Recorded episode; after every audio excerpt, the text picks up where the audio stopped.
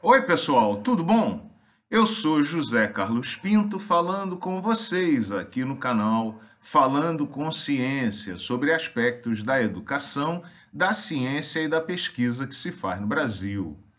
É muito comum ouvir frases como a ciência também erra, em particular em momentos como o que vivemos, que muitas vezes procura valorizar o obscurantismo e o negacionismo Frases como essa procuram, por obviedade, desmerecer, desqualificar o processo científico de construção do pensamento e favorecer processos alternativos, como, por exemplo, aquele baseado no sentimento religioso ou o achismo puro e simples. Mas essas frases podem estar muito mais equivocadas do que parecem porque não existe essa senhora chamada ciência que derrama verdades sobre o mundo. Nem todo mundo consegue perceber que a ciência é o resultado de um processo dinâmico, de um debate contínuo que se faz em torno de ideias e de fatos que tentam explicar o funcionamento do mundo. É por isso que a ciência não erra exatamente mas se aprimora. Quando o debate científico se estabelece, normalmente são apresentadas ideias antagônicas, distintas, para explicar o funcionamento das coisas. E são essas ideias que sugerem os experimentos que vão gerar fatos e evidências que eventualmente vão fazer com que o debate penda para um conjunto de ideias ou para outro.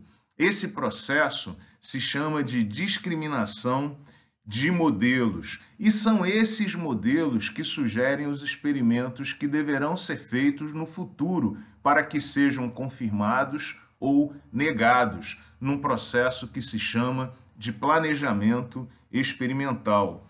É por isso que a ciência não erra, embora os cientistas possam de fato estar equivocados durante o debate.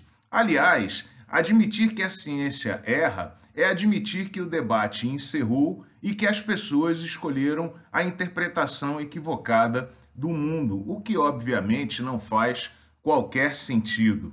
Nesse processo de construção, algumas ideias se cristalizam, como por exemplo a de que a Terra é redonda, e essa questão não está mais aberta para o debate, enquanto outros debates se mantêm abertos para o aprimoramento, como, por exemplo, formas de calcular de maneira precisa o impacto ambiental causado por produtos e processos, que um dia serão cristalizadas.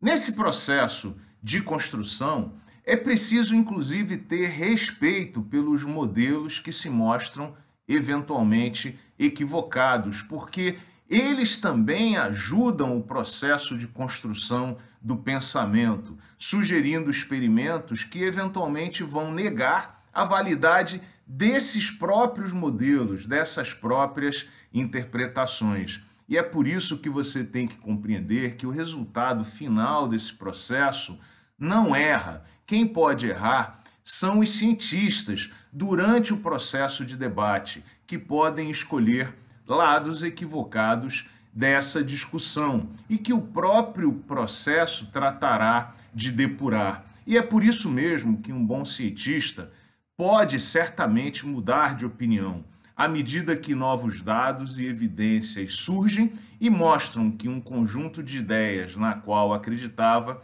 não é capaz de explicar os fatos e evidências observadas.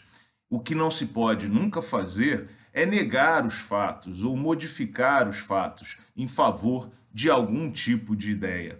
Isso não é errar. Isso, em verdade, é fanatismo e má fé. Um grande abraço e até o próximo vídeo.